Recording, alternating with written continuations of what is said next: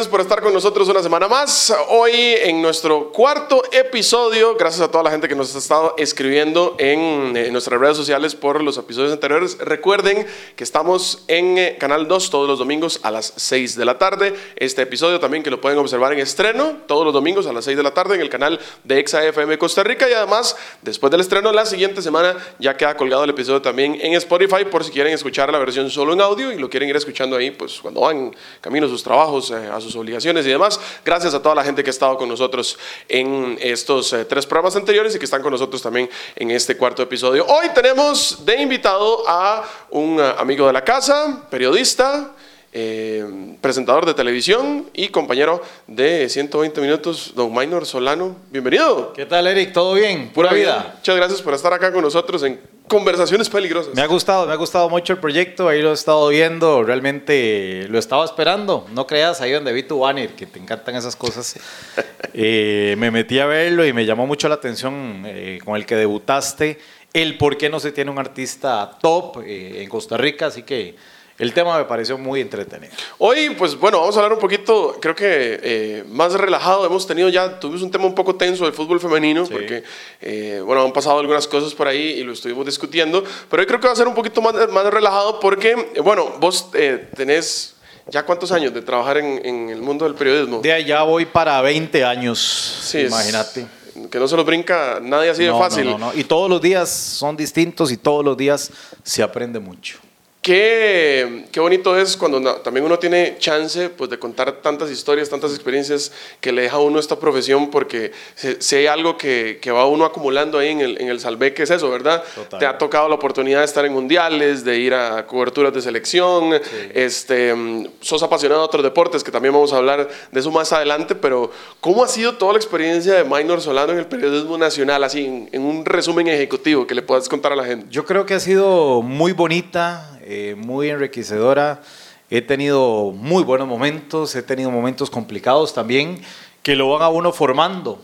Eh, las vueltas de la vida rápidamente, eh, arranqué en Radio Reloj. bueno, arranqué en la revista Es, que era Ejercicio de Salud, todavía está vigente, pero era hablar de moda en el gimnasio y otros consejos. Y se me hacía muy difícil transcribir en una entrevista escrita de cuál licra era la que le quedaba mejor a una mujer o cuál top era el que yo le podía recomendar a una chica para que fuera a hacer ejercicio. Con 18 años, estamos hablando. De sí, recién cumplidos, porque yo entré a la U de 17 años. Y es vacilón, porque un profe en un curso dice, bueno, como aquí todos somos mayores de edad, y le hago suave, suave, yo no. Lo que pasa es que la hacha nunca me ha ayudado, ¿verdad? Entonces dice, ¿cómo? Usted, y para la cédula, le hago, no tengo cédula, ¿verdad? Entonces eh, de, yo con 18 recién cumplidos, yo intentaba escribir y todo. Fue muy bonita la experiencia, pero uno tiene que reconocer a veces las fortalezas y las debilidades. Y yo no estaba dando de, eh, lo que yo podía dar en esa revista. Entonces le dije a doña Carla Castro que no podía continuar. Se dio la posibilidad en Radio Reloj, en la máquina de Porter Reloj, en, en 94.3 en FM estéreo en ese momento. Y ahí empezó como el camino en, el periodismo deportivo, las vueltas de la vida, por una situación económica de un mal manejo anterior. Monumental compra Radio Reloj. Y yo estuve en el edificio Monumental eh, como, no sé, unos tres meses, una cosa así. Luego eh, me llamó doña Amelia Rueda para hacer práctica en Noticias Monumental. Ahí estuve como cuatro meses más, hasta que ya me fui a, a Teletica y estuve 15 años Nada más y nada menos, sí. Sí, eso sí es bastante. Por eso el, cambio desde acá, práctica, pum, 15 años en el otro lado. Y ya voy a cumplir cuatro años ya en el grupo Repretel, imagínate. Em, ¿Qué es lo más bonito que te ha tocado cubrir a tu experiencia? Porque muchos podrían decir el mundial, pero a tu experiencia, ¿qué es lo más bonito?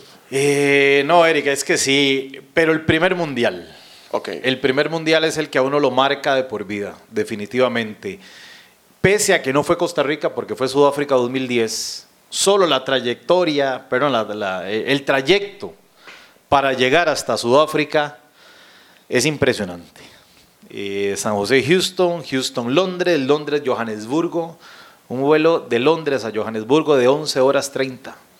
¿verdad? Ya veníamos de uno de 10 horas de Houston a Londres. Entonces, la travesía se hace, se hace gigantesca, pero cuando uno llega a África, porque yo lo, yo, lo- yo lo entendía así, iba para una Copa del Mundo, iba a debutar en un Mundial, pero era en África. Cuando uno dice África, el continente, eh, de que uno lo ha visto tanto, los animales, eh, la cultura, la, la gran historia que tiene, y cuando pisas territorio africano uno dice, puña, qué, qué bonito. Y más de un mes, ¿verdad? También. porque- Sí, estuvimos, nos faltaron, para ser exactos, ocho días para cumplir dos meses en Sudáfrica. Entonces yo hablo con Gustavo López, mi buen amigo, de que llegó un momento en, en el Mundial, ya con- teníamos como un mes y dos semanas de estar por allá, salíamos a correr por el barrio donde vivíamos, en una casa ahí, y yo le decía Tavo, mae, ¿por dónde andaremos corriendo si usted agarra un mapa y a cuánto estamos de la casa? ¿Verdad? Y salíamos a correr porque uno tiene que, que- que hacer vida, o sea, tenés que ir al súper, tenés que hacer ejercicio, de ahí, eh, eh, es adaptarte a una vida nueva por dos meses prácticamente. Y, y fue un mundial, creo que, bueno, eh, todavía diferente a, a la actualidad, porque si bien ya había internet y ya Ah, sí. había, todavía no era tan fácil o tan accesible la información o el conseguir cosas o el comunicarse como ahorita, ¿verdad? No, no, era sí fue más difícil. complicado. Eh, La herramienta era Skype, principalmente para comunicarnos. En Sudáfrica sí nos dieron unos celulares, pero eran internos nada más.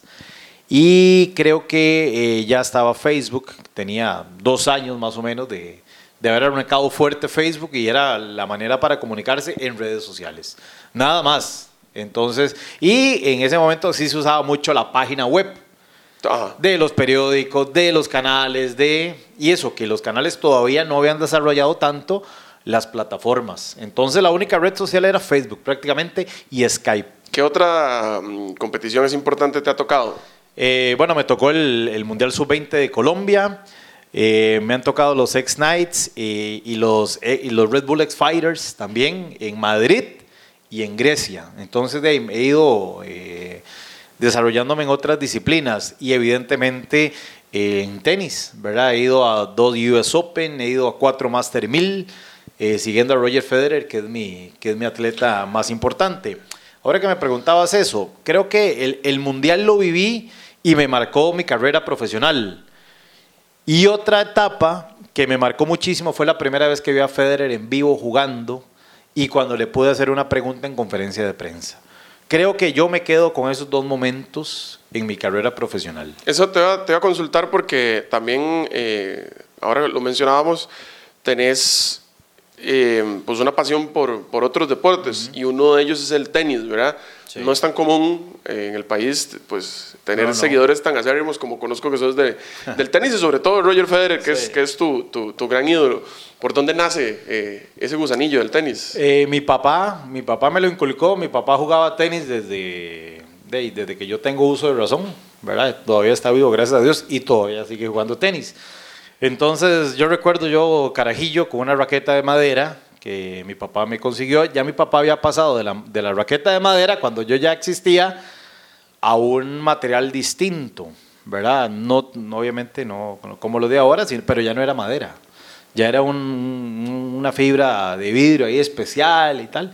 Pero yo sí, yo sí peloteaba, andaba por la cancha con una raqueta de madera, una Wilson negra y rojo, nunca se Y me le, estás, y le estás transmitiendo la pasión a tus hijos también. Claro, a ellos les gusta mucho. Y a partir de ahí yo empecé a ir con mi papá, con mi papá, y llega el momento, Eric, que uno lo mide, eh, qué vacilón, ¿verdad? Porque los padres de ahí son como eh, los grandes héroes para uno. Y yo decía, pucha, ¿cuándo iré a jugar con mi papá? ¿Cuándo, ¿Cuándo iré a pegar con mi papá? Entonces yo trataba de entrenar más y seguido para poder ya pasarle la bola a mi papá y que no se convirtiera en un juego aburrido para él, sino que ya fuera de un, un match más, más divertido.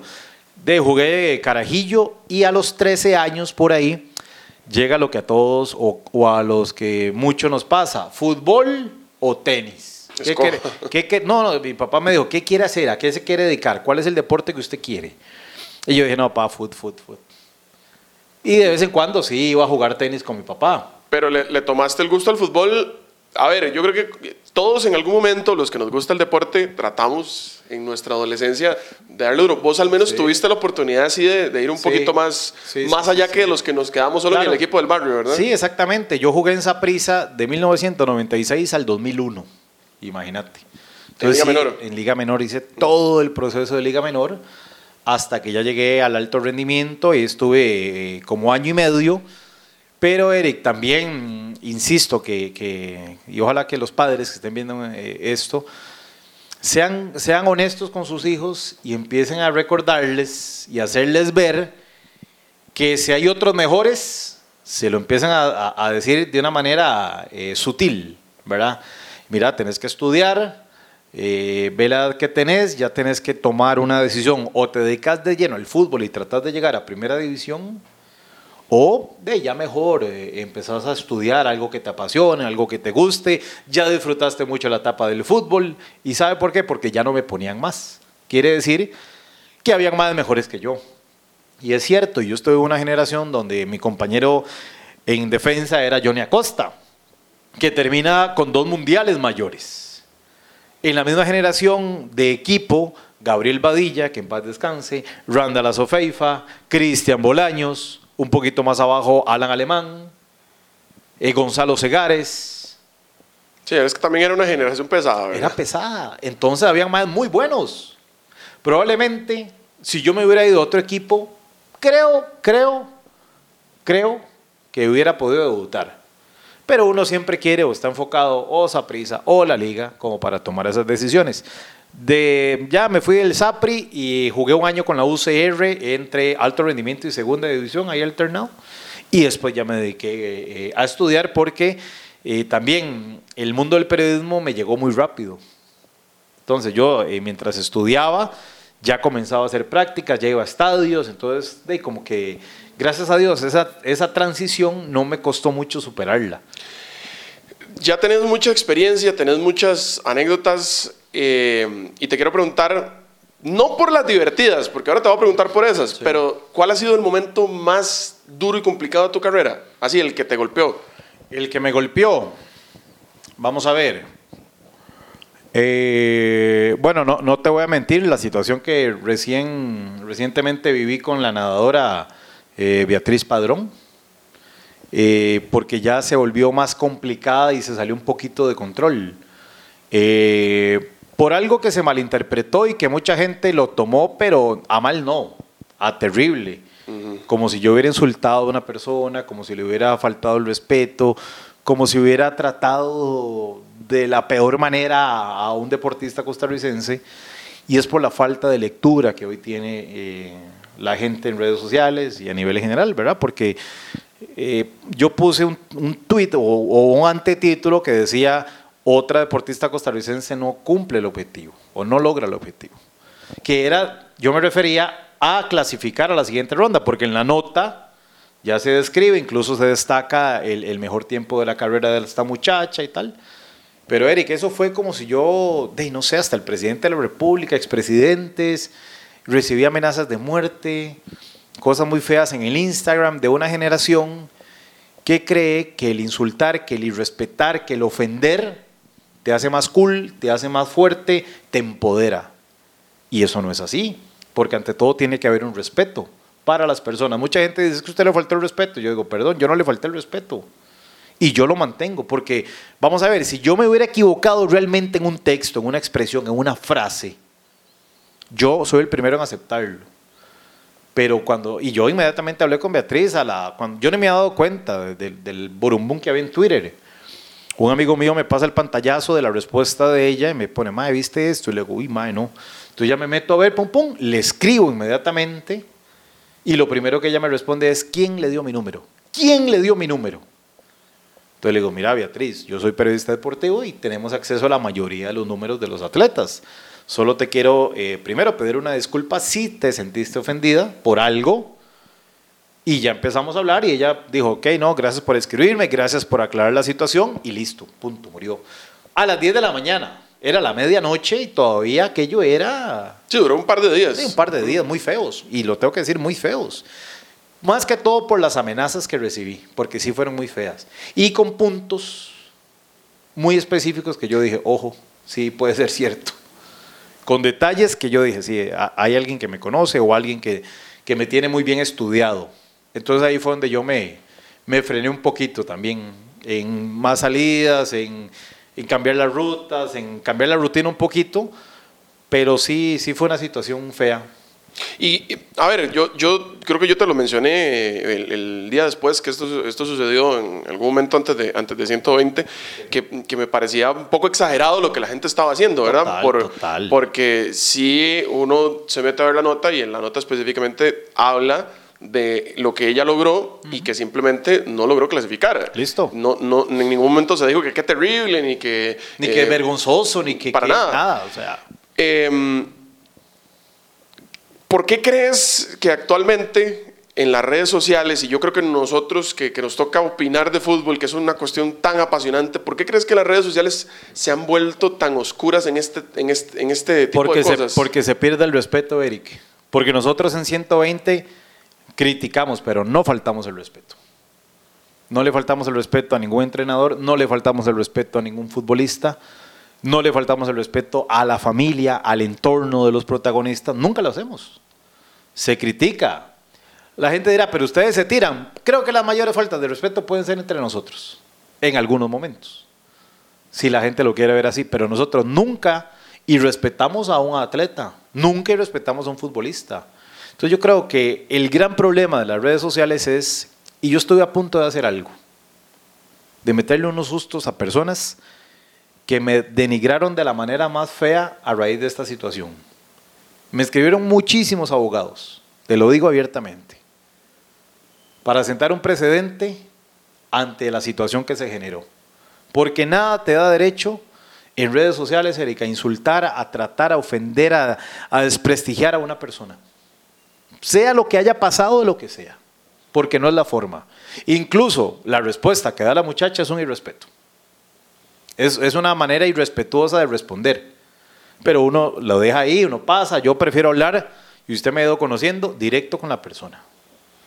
Entonces yo lo resolví a las 10 de la mañana, yo hice la publicación, no sé, 7 de la mañana o 8 de la mañana. A las 10 yo hablé con ella y todo ok. Y eran dos días y seguía la gente que ni siquiera tenía vela en el entierro.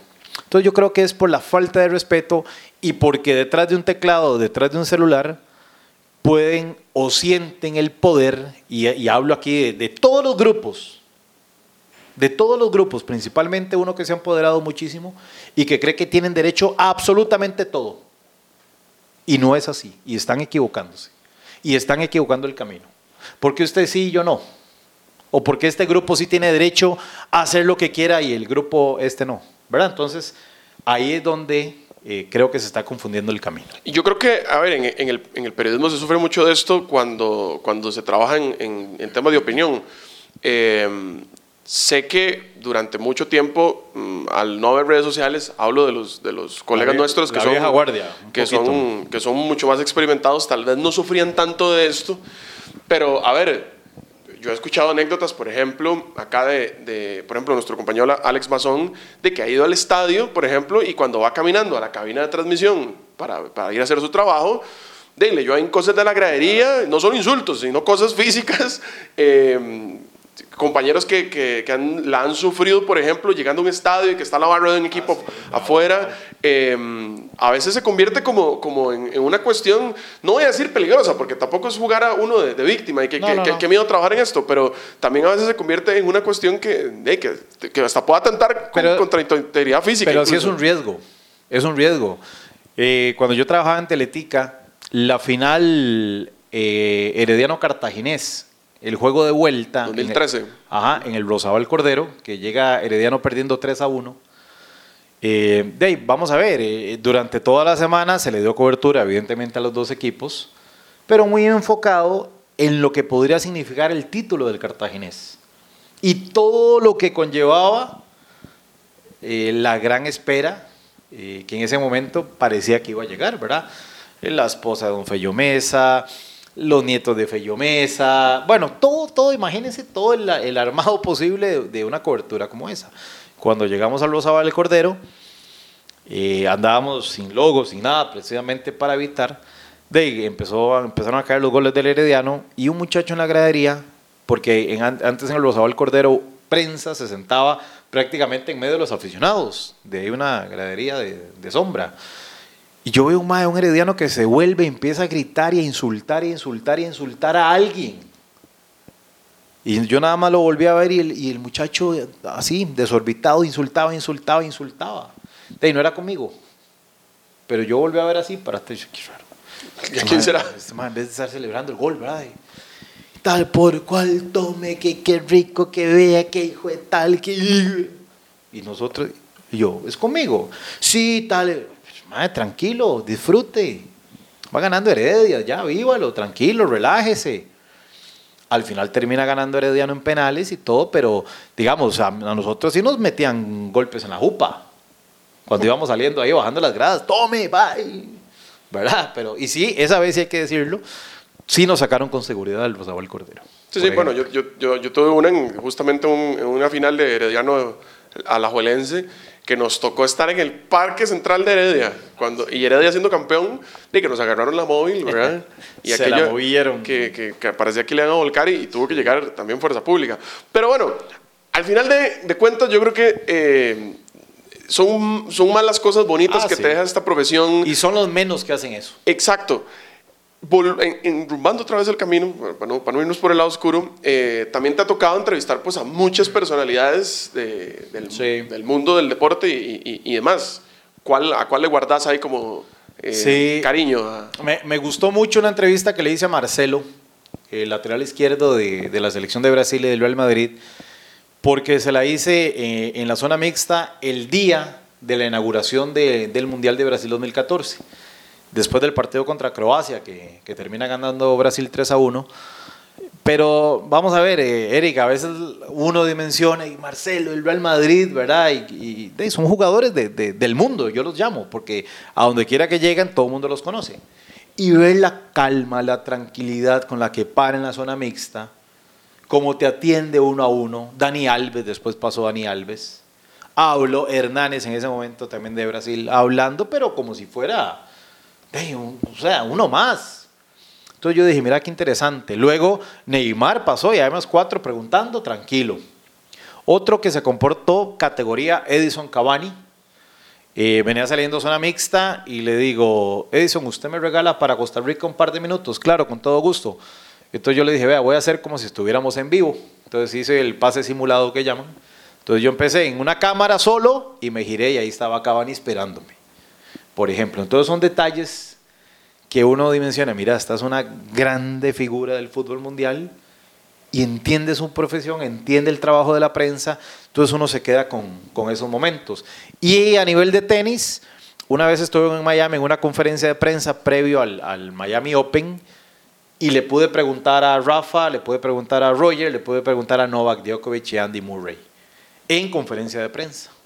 Pero le pregunté al Big Four en ese momento de- del tenis mundial, ¿verdad? Y que para uno eso de, de ahí era, era una locura. Ahora que tocaba Brasil 2014, eh, de que eso, eso es un antes, bueno, es, es más, es un, no un antes y un después, No. aunque sí lo es, pero es, es un oasis en nuestro fútbol, ¿verdad? Eso, es- eso, es- eso es un, un, un tema aparte. Un apartado, sí. Eh, ¿Qué tan difícil es para, para, para, en este caso vos como periodista, mantener la calma en el momento más eufórico de, de nuestro fútbol, en el momento más apasionado de nuestra historia futbolística y, y tratar de ser lo, me- lo menos aficionado y lo, y lo más periodista? Lo que pasa, Eric, es que a mí en Brasil me pasó algo muy curioso. Yo estaba en Sao Paulo, ¿verdad? Esa era mi base que me asignaron, Sao Paulo. Entonces yo tenía que moverme y, con- y cubrir todo lo que pasaba en Sao Paulo. Y eh, tenía que ir a Santos, que era donde estaba concentrada la selección de Costa Rica. Ese era el campamento de la Sele. Entonces mi operación era, era así.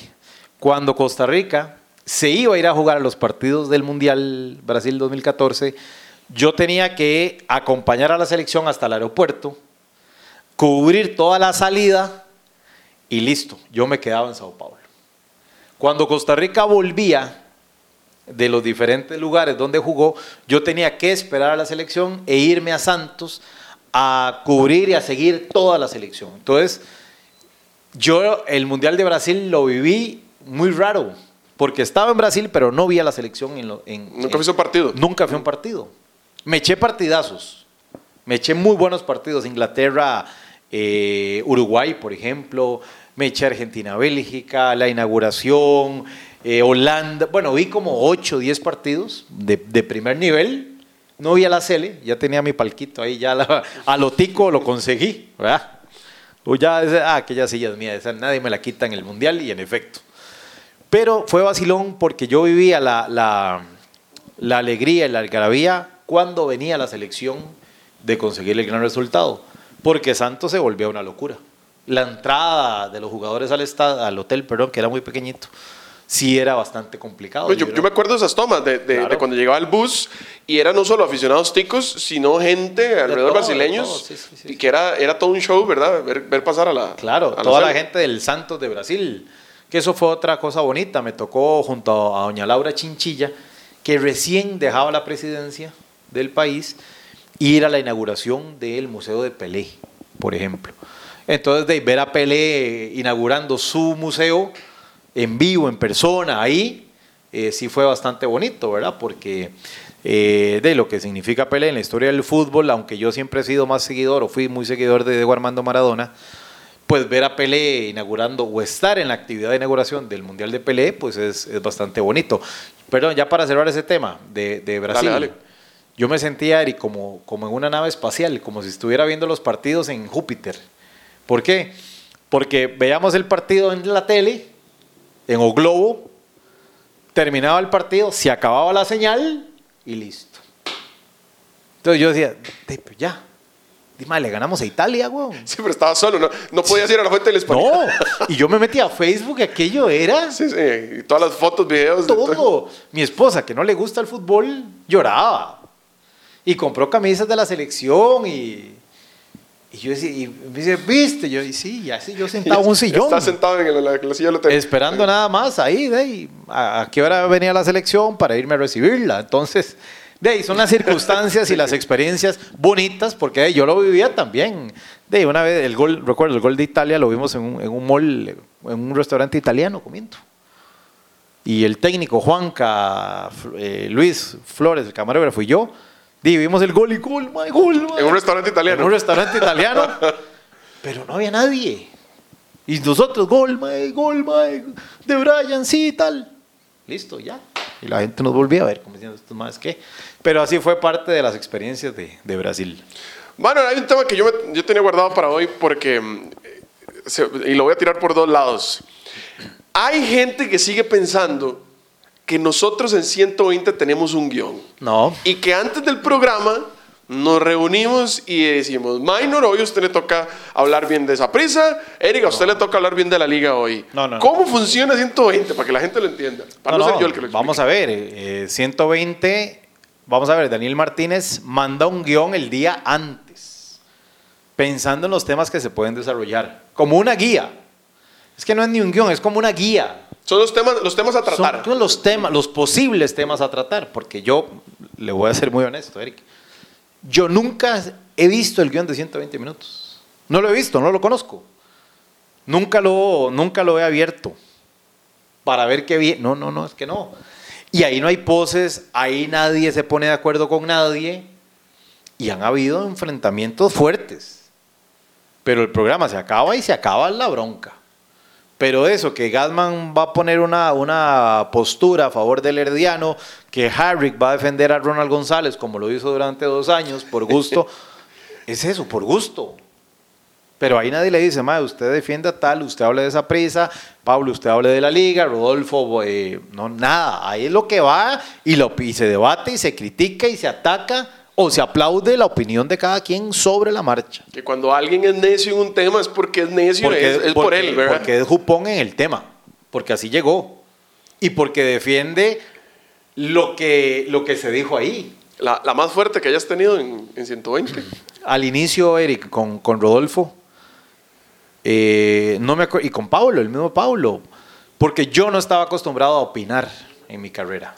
Nunca. Sí, bueno, venías, venías de un... yo venía de un formato de que no- informar. Ajá. ajá. Entonces yo nunca había opinado. Nunca. Pocas veces. Una opinión, sí, a un periódico.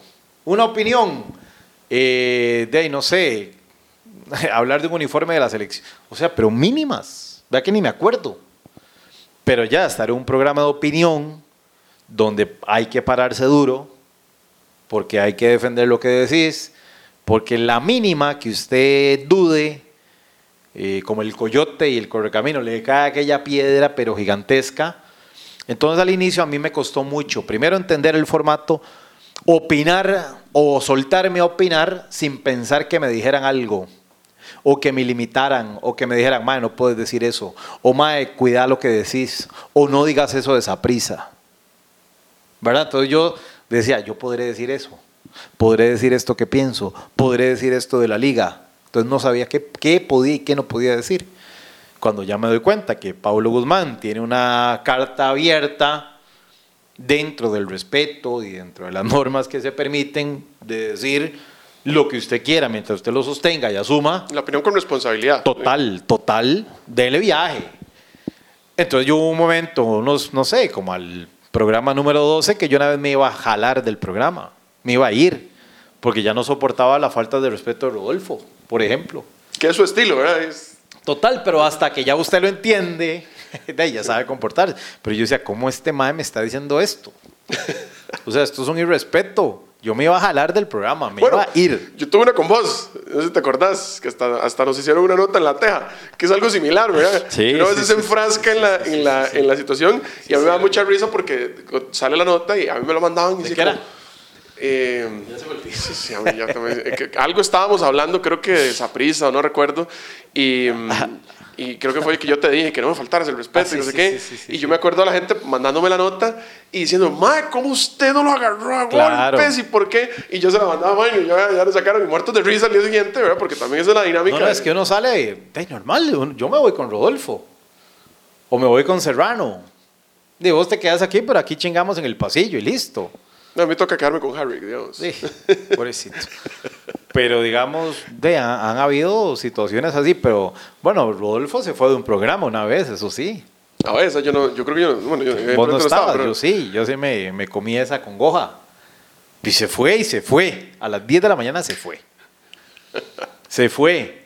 Pero digamos, han sido, por lo menos desde que yo tengo de estar acá, que en, en 120 propiamente, que yo empecé 120 como para el Mundial de Rusia, como reemplazando a Rodolfo que andaba de viaje. Entonces, desde, desde 2018 a la fecha, de, yo, yo estuve a punto de irme dos veces y yo sí vi a Rodolfo irse de un programa. Y, y, y por estas opiniones te ha tocado, porque digamos, por ejemplo, recuerdo una que, que esa sí fue pública, porque salió por todo lado, Daniel Martínez por opinar en 120 de Daniel Colindres. Ah, sí. Daniel Colindres en, un- en una zona mixta, creo que fue en el Estadio Saprissa. Sí, en el Saprissa fue. le, le dice, yo a usted no le voy a dar ninguna entrevista, usted me ha pasado tirando todo el torneo Ah, y, y se le molestó. Au- Aunque fuera público, ¿no? ¿Te ha pasado que algún, alguien te haya llamado, te ha dicho, mira, ¿qué estás claro. diciendo? No, no te volver a hablar o alguna bronca. Me, me pasó con, espere para acordarme, un futbolista que había estado en Uruguay de Coronado, después llegó a la liga, después se fue, pero es que se me olvidó el nombre. Es un, es que se me, se me olvida. Sí me escribió, me dice, mira, yo, este es mi trabajo, yo dependo de esto, vos no sabés cómo entreno yo, porque en el programa yo dije que de, no le quedaba la camiseta de la Liga Deportiva Alajuelense que era muy extraño, un futbolista que había descendido con el Uruguay de Coronado, que había descendido con San Carlos, de llegar a la liga y que en la liga tuviera mucho recorrido, le dieran oportunidades y que tampoco rindiera. Yo, yo dije, y lamentablemente no, no, es que hay jugadores para otros equipos y otros jugadores para la liga o Saprissa, que podía ser el primero en llegar y el último en irse, que de nada le valía el esfuerzo, porque en cancha, a la hora de jugar, no le funcionaba. Jake Beckford, ya me acordé. Jake Beckford. Y te escribió. Y me escribió. Me escribió de, diciéndome que, que esa era su profesión, que si a mí me gustaría, ¿verdad? Entonces yo le dije, es que Jake, yo no lo hago con esa intención jamás, de ahí, es nuestro trabajo y nuestra opinión, además es fútbol, ¿verdad? Entonces, esa fue una, después una vez Michael Barrantes, una manera, pero yo haciendo cancha con Repretel, después de un partido Saprissa Heredia me dijo, eh, minor, pero súper educado. Madre, venga acá un toque, minor. Y yo, madre, ¿por qué dijiste que me vi insolente? Él utilizó una palabra que le dijeron, porque eso pasa mucho. Sí. Mae, me dijeron que un mae, un mae me dijo que vos dijiste que. Le digo, no, eso no es cierto. Yo lo que dije fue esto y esto y esto. No, pero a mí me dijeron que usted. No, no, eso está mal. Yo lo que dije fue esto. Ah, fue- así fue. Sí, ah, ok, listo. Y con Michael me pasó una situación así. Porque Michael en algún momento de reclamaba mucho y se pateaba la bola y se veía muy feo. Yo dije, señor, se ve, aquí de cancha se ve insolente la actitud de Michael Barrantes, fue lo que yo dije. Pero a Michael le dijeron otra cosa. Se lo adornaron. Pasa- Hombre, pasa se lo, mucho. se lo maquillaron, pero... Pasa mucho. Entonces yo le dije, no, no, mira, yo lo que... Ah, ok, ma, listo, perfecto, no pasa nada. Estas preguntas de la gente, porque normalmente me las hacen. ¿Minor es sapricista o es liguista? Porque, digamos, a vos te tienen pinta de. De todo. Sí, sí, pero de sapricista, de que. A muerte. De que andás con la bandera y echando el, el- Sí, sí, sí, con el extintor, el humo, humo, el humo. ahí en el carro, usted arriba, en la sí, y ultra. yo, tir- y yo tirando los papelitos. No, no, no, vamos a ver, yo fui liguista mucho tiempo, pero ya yo dejé de sentir así una afición por la liga hace como 10, 12 años por lo menos. Te pasa lo que nos ha pasado a la mayoría, que cuando uno empieza a trabajar en esto, se, se engancha más con la parte profesional que con, con algo de Sí, sentimiento hacia y un-. Además, Eric, uno se da cuenta de tantas cosas que por dicha el aficionado no se da cuenta. Porque se perdería esa pasión y esa, esa alegría de ir a un estadio y de esperar el domingo para ir a apoyar a tu club favorito.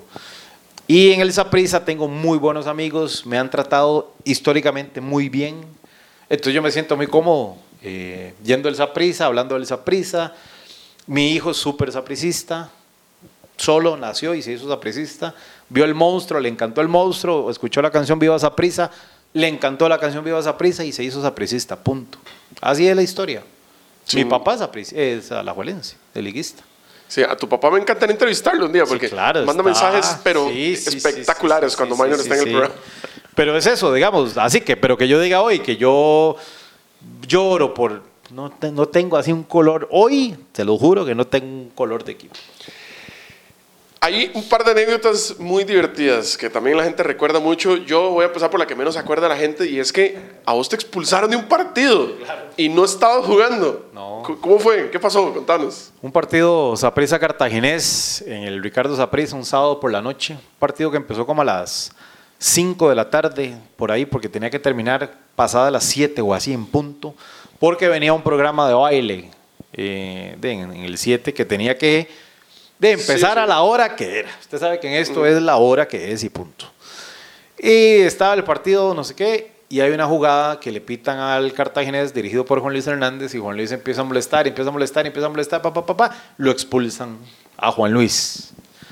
Entonces se viene Juan Luis saliendo, yo lo estoy describiendo, bueno, aquí viene el técnico del, del Cartaginés muy molesto, Juan Luis Hernández Fuertes, y yo lo veo y y me agarra el micrófono. Y me dice, es que es una barbaridad lo que acaban de hacer. Entonces yo sigo, ¿verdad? Tal vez fue novatada mía o no sé. Y yo acompaño a Juan Luis, Juan Luis va hablando conmigo y se va, pero te estoy hablando que fue, no sé, 40 segundos tal vez en la pasada, así. Y yo describo ya que se va, se va Juan Luis, entonces yo me quedo así. Y cuando yo veo al árbitro que le dice algo a Hugo Cruz, que era el cuarto árbitro, y me dice Hugo, salga, está expulsado. Le digo, ¿cómo? ¿Por qué? Me dice, está expulsado, salga. Le digo, pero Hugo, ¿cómo me va? Salga, está expulsado. Y el partido no se va a reanudar si usted no sale de la cancha. Entonces yo me acordé, es más, era tan estricto que ese, que ese día no hubo entrevistas al final del juego. Se terminó y, y vámonos. Y de una vez arrancó el otro show. Entonces yo para no atrasar toda la operación me salí a la platea bravísimo por lo que me habían hecho. Yo me acuerdo cuando decís, y yo me voy a sentar aquí. A, a la platea. y fue, ¿Quién, fue- quién, quién fue el que te expulsó? No? En- Es que el árbitro no me acuerdo, pero el que de ahí to- le tocó el... Hugo Cruz. Fue Hugo Cruz. Que yo lo quería matar a Hugo. ¿Lo hablaste ¿Verdad? con él después? Por supuesto. Yo ni me la quería topar, digamos, a la fecha siguiente. Porque yo sí estaba muy, muy, muy enojado con Hugo Cruz. Y ahora vacilamos. Hoy por hoy, hoy por hoy, cuando Hugo está de cuarto, vacilamos. Ya Hugo es otra cosa. Además, el hijo Felipe es muy amante de conexión. Entonces, de ahí el programa, ya la, la- la- la relación es otra. A veces yo estoy de ahí en cancha y está Hugo de cuarto y me dice, ya, jale, o lo expulso.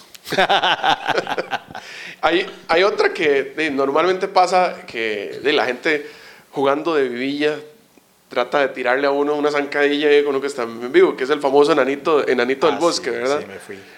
esa, me fui. esa fue, No, pero no, no, un bañazo. olímpica. esa fue en conexión. Sí, eso fue en conexión. Lo que pasa es lo siguiente. Tengo un buen amigo mío que se llama Gustavo Marrero, que de paso es el, el gerente de la Federación de Golf de Costa Rica. De, es un mae serio y de, ¿verdad? Entonces una vez, como semana y media antes de, de eso que me pasó, él me manda un mensaje, porque el- como el programa es en vivo y uno puede mandar saludos en vivo, me dice, Mae, salúdeme a estos amigos que están en la casa viendo el programa. Y tenía unos nombres muy raros y unos apellidos rarísimos. Que yo le dije, Mae, ¿cómo se pronuncian? Me dice, así, así, así. Le digo, ok, perfecto. Y dicho y hecho, llego, saludo, digo los nombres rarísimos y todo bien. Todo mundo contento ahí en la casa donde estaban ya viendo el programa. Viene esto. Y yo gano un juego, saco el celular y me entra el mensaje de Tavo.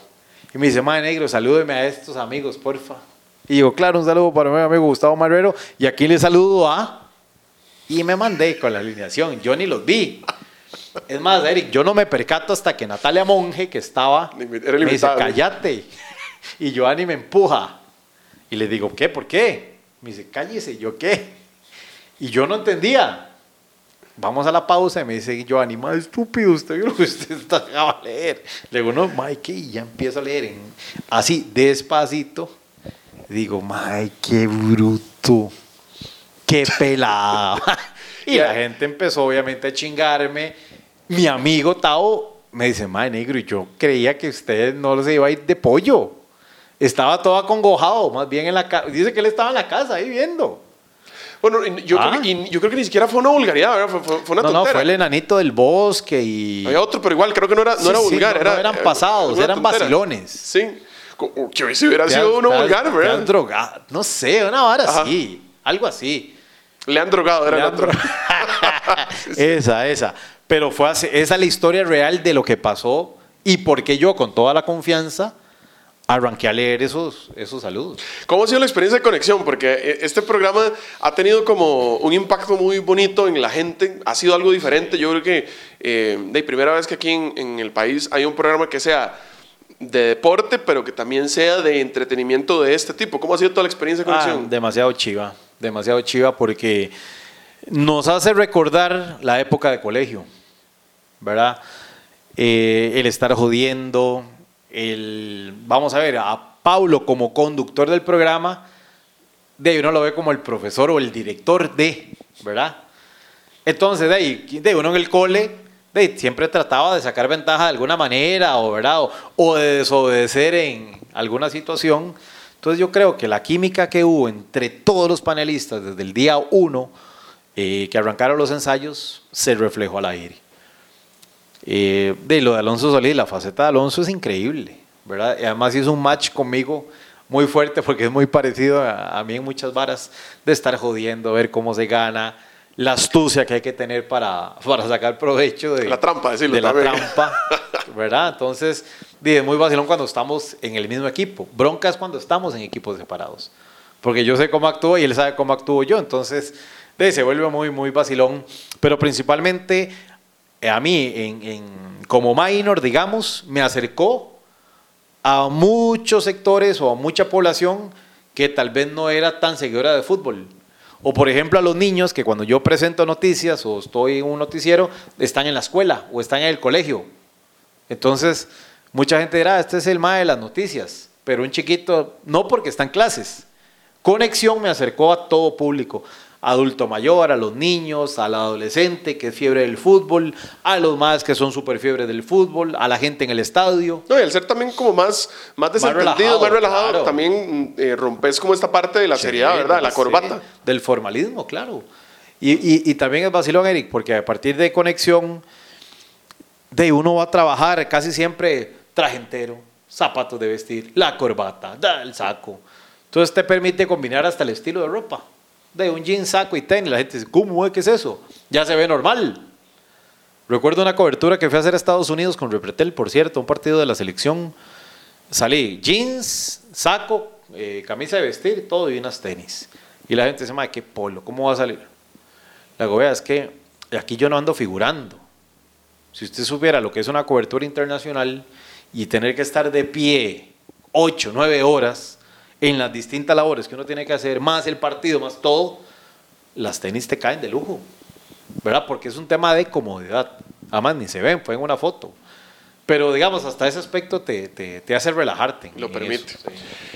Em, quería tomar también el tiempo como para tocar algunos temas de actualidad, que es lo que nos gusta también acá en el, en el, en el podcast. Y eh, aprovechando que estás acá, ¿la Cele va a ir al Mundial? Hijo de puñal. No quiero convertir esto en un 120, pero No, ¿la Cele no. va a ir al Mundial? Yo por, por, por fe y porque quiero ver a la selección, Eric, yo creo que sí. Y vamos a clasificar sufriendo. Cuidado si hasta en el repechaje. Pero yo sí la veo, yo sí la veo en el Mundial. Veo que Luis Fernando Suárez, lo poco que hizo o lo que poco que ha hecho, ha ido funcionando en, en- en varios aspectos. Y me da tranquilidad y lamentablemente esto tengo que decir con todo, no sé si, si con mucho dolor, que lamentablemente al técnico extranjero sí le hacen caso. Al que habla distinto sí le hacen caso. Al que habla distinto sí puede dominar el camerino de la selección. El que es de afuera sí puede llegar y poner cosas en orden, porque lo respetan. El técnico costarricense no, por lo menos con esta generación, nunca se va a ganar un respeto. Vos que sos tan seguidor del fútbol argentino, demostrado también en la camiseta Mi del camisa Cholo que andas, que andas hoy, Simeone. ¿cómo tomás la llegada de Messi al Paris Qué Saint-Germain? bombazo. Es, es de locura. Yo sigo viendo cosas que están saliendo y lo veo a Messi entrenando con el PSG, veo que abraza a Ramos y de ríe con Sergio y agarra a Keylor y yo digo, ¿qué es esto tan loco? ¿Cómo es posible? ¿Qué pasó? ¿Qué pasó? ¿Qué es esta locura? Pero yo creo que, eh, insisto, esto es un mensaje también, Eric, para las personas que están aferradas a un solo lugar y que creen que si salen de ese lugar, su carrera se acaba o su carrera se va al piso. Y no es así. No es así. Porque yo te garantizo que lo que está haciendo Lionel Messi, hablemos del contrato. Pongámosle que lo económico, aunque ya está mega resuelto de hace no sé cuántos años, va a ganar más plata, le van a salir nuevos contratos. París lo va a agarrar de embajador para cosas que ni siquiera nosotros sabemos que vienen. Y eso es un crecimiento. Sus hijos pueden aprender otro idioma. ¿Verdad? Entonces, tenés que verlo como todo un complemento.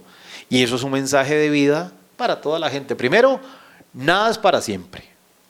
Nadie es indispensable.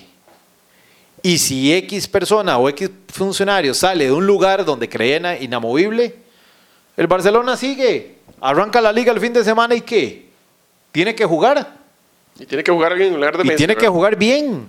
Y alguien va a tener en algún momento que llegar y ponerse la 10. Uy, esa, eh, qué, bu- qué buen tema ese, ¿verdad? Claro. ¿Quién Si va a será asumir Ansu esa Fati. responsabilidad? Parece que es Ansu Fati. ¿Por qué Ansu Fati? Porque es un chamaquillo, porque es formado en la masía, porque viene con una proyección, tiene talento y no le va a caer una lluvia de críticas. Además, un más experimentado, no sé, Memphis Depay no se la va a poner ni a palos. Sí, sí, después le llueve más bien. ¿Verdad? Entonces, pero, pero yo, así es como yo lo he visto, Eric, más bien. De, de toparse con Ramos cuando usted decía, en la vida, con costos se saludan y se mandan para el carajo en todos los partidos porque Ramos le atizaba con todo. Y ahí están abrazados, son compañeros de equipo. Estaban riendo hoy en la mañana. Voy ahí haciendo spinning, como cuando usted se pone eh, esa licra, si va a hacer spinning.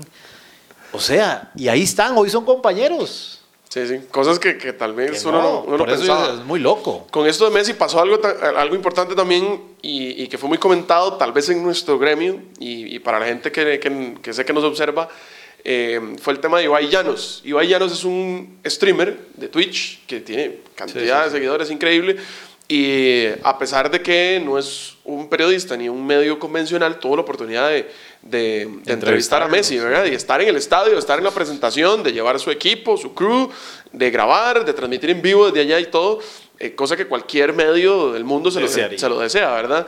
Eh, hubo mucha, mucho burumbum por parte de un sector de la prensa internacional porque dicen, él no es periodista, ¿qué está haciendo ahí? ¿Vos cómo tomás esto de, de estas nuevas tecnologías y estas nuevas figuras que, que aparecen? ¿verdad? Yo creo que tenemos que acostumbrarnos, Eric. Pero cada cosa en su cosa. Me explico. O sea, yo no me puedo imaginar que el Paris Saint Germain o el Barcelona le dé prioridad en algún momento a, a, este personaje que a un diario formal, ¿verdad? Me explico el, punto. O sea, tienen todo su derecho de estar ahí y de informar y está bien.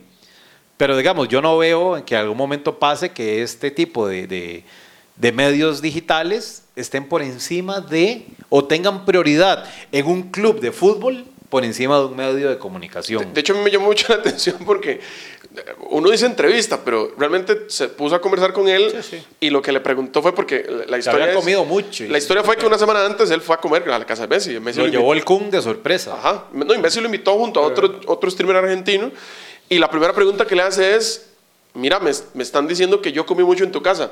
Es cierto, comí mucho, ¿no? Y Messi le dice: No, o sea, esa, esa sí. por ahí se fue la, la, conversación. Después hay, hay, una muy buena, hay una muy buena, una entrevista muy buena que le hacen a Federer en España, un programa La Resistencia. Igual, todas las preguntas son así. Que si sabe andar en bicicleta, que si cogería una bicicleta para andar por Madrid. O sea, cosas que nada que ver con, con lo que habitualmente se les consulta. Yo creo que está bien, ¿verdad? Pero te imaginas, Eric, que uno haga esa entrevista para un medio formal.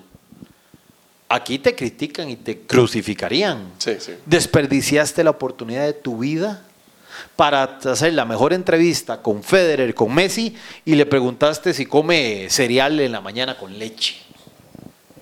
O no sé, o si usa medias, o, que, le, sea, le gusta, cómo le gusta el pescado. Todos son públicos completamente distintos. Imagínense Eric Gatman haciendo esa entrevista en un, en un medio formal aquí. Lo, que la, lo que la gente diría. Por eso, por eso hacemos este, para venir a preguntar otras cosas y no hacerlo allá. No, por eso, es que, pero, pero yo los respeto y son muy válidos y son muy entretenidos, pero por eso digo, cada cosa y cada quien con, con sus temas. Como que yo me ponga, no sé, a hacer un programa de, no sé, de medicina o no sé, de cirugía plástica. No nada que ver. ¿Quién es tu mayor inspiración en el periodismo? ¿O quién lo ha sido? ¿O quién lo fue? Uy, qué buena pregunta. Qué buena pregunta. Me gusta mucho Alberto Lati de Fox, por más que todo por los, primero la cultura que maneja, los reportajes que hace que son realmente espectaculares, de todas las disciplinas deportivas y cómo maneja la historia y cómo la mezcla dentro del reportaje de, deportivo que hace. Entonces, en ese aspecto me parece muy chiva. Eh, Michael Robinson también, que ya falleció, de Informe Robinson, de, de España. La manera como abordaba los, los reportajes y el estilo de reportajes que empezó a hacer sin, vamos a ver, sin una narrativa del, periodista, me explico, solo con los, con los actores principales y el acceso que tenía a las grandes figuras. Yo digo, qué chiva poder lograr uno en algún momento tener el acceso a, las grandes figuras de todos los deportes con un equipo de producción, con un nombre que te respalde para poder hacer ese tipo de, de, periodismo. Eso, eso me encantaría. Y aquí tengo, y respeto mucho a, a don Gaetano Pandolfo, por ejemplo, su historia de vida y todo lo... A Tano ahí, todo lo que ha pasado, la manera de, dirigirse. Eh, del estilo de Javier Rojas, ¿verdad? Que, que, era directo y que no tenía pelos en la lengua para decir absolutamente todo, pero yo creo que he cogido lo bueno de muchos grandes periodistas que, con los que he compartido. ¿Qué te falta por, por cumplir de ese checklist periodístico? ¿Qué me falta? En tu carrera. Sí, eh, bueno, me, me, gustarían más mundiales, creo, Eric. Creo que, que sí me gustaría estar en más mundiales. Eh, los Juegos Olímpicos, sí me gustaría cubrirlos en algún momento, tener esa, esa oportunidad. Y algún día espero tener eh, un uno a uno con Federer. Una entrevista así uno a uno. Porque, porque, 15 minutitos por lo menos. Por lo menos, porque sí le he preguntado como cinco veces en conferencia de prensa. Pero me encantaría un uno a uno con Federer en algún momento. Ah, Creo que... ¿Top 3 de figuras, Federer? Federer, eh, eh, voy a meter ahí a, a, Messi, sí voy a meter a Messi por, por todo lo que ha, ha, hecho y a Michael Phelps. Buen top 3. sí, y meto a otro ahí, Jordan. Bueno. Sí, eso. eso uno más para el 5. Para sí, sí, uno más. Uno más. Este. No, Cristiano, lo meto ahí. A Cristiano. Para que no haga falta. Sí, sí, sí, sí, sí. Muy bien. O Diego Armando. Bueno, ese, ese, difícil, ¿verdad? Ese está, más, más complicado. Eh, y aquí en el país, ¿qué, ¿qué, proyecto, digamos, porque bueno, sabemos que tenés tu, tu proyecto eh, personal, digamos, minorsolano.com, que es tu, tu, tu, página, que tiene app también y todo el asunto.